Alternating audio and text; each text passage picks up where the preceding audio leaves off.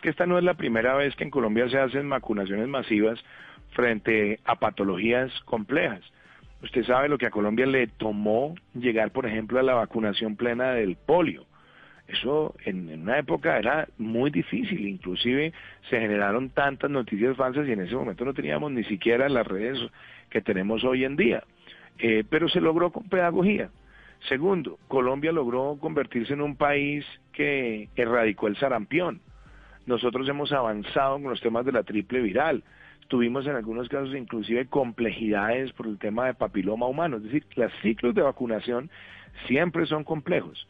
En este caso, ¿cuál ha sido el criterio? Uno, la gratuidad. Esta vacuna va a ser gratuita, la va a pagar el Estado colombiano. Segundo, la voluntariedad.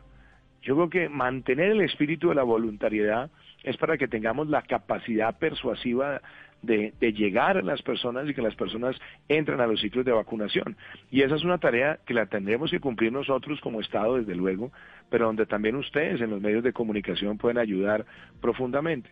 Estamos hablando de un virus que es de altísima transmisibilidad y que tiene también una letalidad alrededor del 2.7%, que se concentra sobre todo en las personas de mayor edad en la población, pero también en personas jóvenes o más jóvenes que tengan preexistencias y comorbilidades.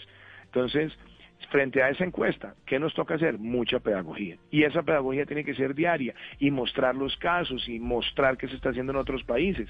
Obviamente, también los ciclos de vacunación pueden traer consigo reacciones eh, de la vacuna hay personas que no, los organismos son todos distintos.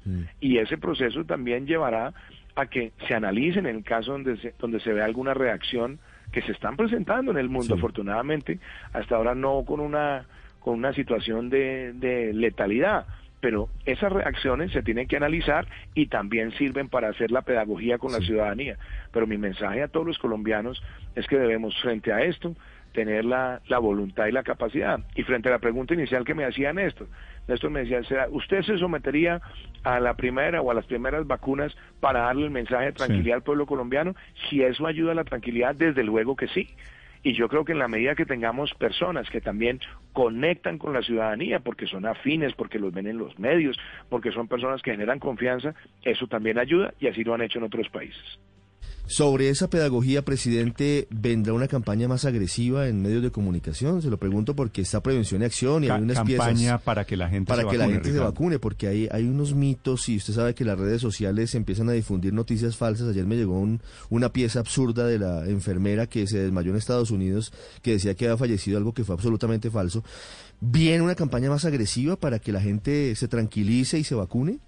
Desde luego, Ricardo, yo creo que en este momento parte cuando usted me dice, bueno, ¿por qué no, por qué febrero? Porque ese nivel de alistamiento también requiere las campañas mediáticas, dónde se va a hacer, cómo se va a hacer, preguntas frecuentes.